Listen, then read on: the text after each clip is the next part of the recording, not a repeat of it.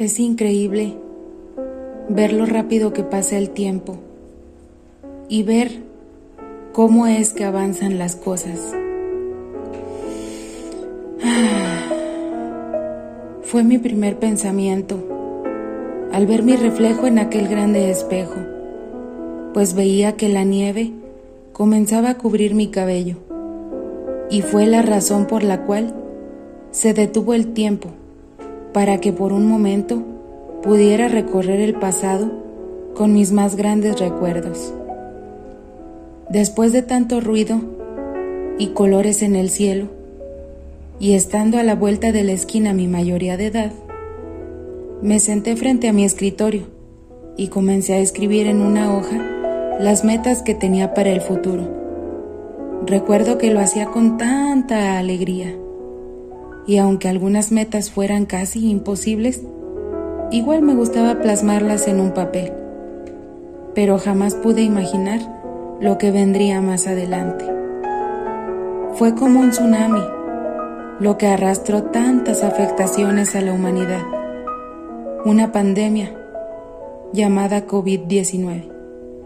Y esto fue motivo del desempleo de mis padres, por lo que en ese momento vi truncada mi trayectoria escolar. A pesar de las situaciones adversas que la vida me presentaba en ese momento, opté por dar lo mejor de mí y realizar el proceso correspondiente para obtener la presentación de un examen y así poder ser maestra. Se llegó el día de asistir y realizar dicho examen. Al salir de ahí, Sentí cómo por mis mejillas corría agua salada en señal de miedo e incertidumbre. Con el paso de los días, me di cuenta de que todo había sido un sueño, y realmente mi esfuerzo había rendido frutos, pues en dicho examen obtuve resultados favorables que me acreditaban como alumna de la Benemérita Escuela Normal Manuel Ávila Camacho. El tiempo no se detuvo en ningún momento y me titulé como la maestra que siempre soñé ser. Llegó con tanta prisa la labor docente, ansiosa de llenarme de experiencias, pero sobre todo de aprendizajes que marcarían mi vida y fortalecerían mi trayectoria como docente. Sin dudarlo, le di el acceso a mi vida, pues quería adaptarme a cualquiera que fuera la situación dentro de las escuelas una experiencia inolvidable y que no por eso las demás dejan de ser importantes, fue cuando llegué a una escuela donde había solo tres niños, pudiendo ser más, pues era una comunidad chica y llena de niños. Sin darle importancia a nada más, cuestioné a esos tres niños acerca de por qué solo ellos asistían a la escuela, a lo que ellos me respondieron que era algo aburrido y que de nada servía. Por eso nadie quería ir a la escuela, pero a ellos los mandaban forzosamente. Me entristeció escuchar esto por parte de los niños, por lo que rápidamente comencé a buscar estrategias para cambiar los ideales que tenían acerca de la escuela en esa comunidad. Debo mencionar que muchas de mis estrategias no funcionaron y era eso lo que justamente me estaba orillando a darme por vencida. Como última opción, busqué apoyo para poder realizar un evento en la comunidad, con la finalidad de atraer a los niños que ahí vivían. Habiendo obtenido una respuesta positiva, pensé en invitar a más maestros, con la finalidad de que en el evento se realizaran actividades con relación a lo que se hace en la escuela y así los niños participaran y les diéramos premios.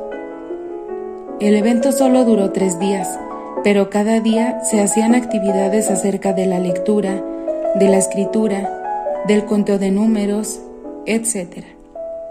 El primer día, una de las actividades que se realizaron consistió en la simulación de tiendas, es decir, los niños se acercaban a comprar. Pero, oh sorpresa, su obstáculo era que como no sabían los números, no sabían contar, ni hacer nada relacionado con ello. El segundo día, una de las actividades que se realizó fue proyectar una película en inglés con subtítulos en español. Pero como no sabían leer, no entendieron la película. El tercer día les leímos un cuento y pedimos que ellos escribieran lo que habían entendido de la lectura. Pero como no sabían escribir, pues no cumplieron con la actividad. Ya finalizadas las actividades, se acerca a mí una madre de familia a darme las gracias porque les había hecho ver que si los niños asisten a la escuela, tienen más oportunidades, pueden aprender muchas cosas y pueden hacer muchas más. Pasados los días, se formó un comité de padres de familia dentro de la comunidad y fueron a inscribir a sus hijos a la escuela. Con ello me di cuenta que el mundo había conspirado a mi favor y que justo cuando estaba por renunciar a la situación, obtuve el apoyo de los padres de familia y el interés de los niños por ir a la escuela.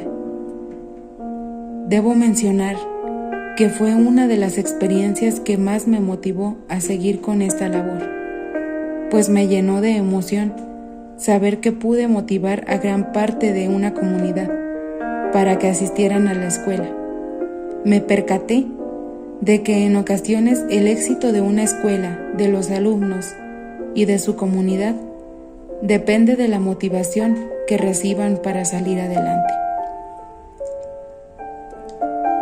Ahora que tengo 50 años, puedo darme cuenta de todo lo que realicé en el pasado y que justo esas experiencias son las que han ido construyendo mi presente y que seguirán construyendo mi futuro. Pero también tengo la necesidad, el deseo y el gusto de seguir siendo una maestra, pero una maestra motivadora.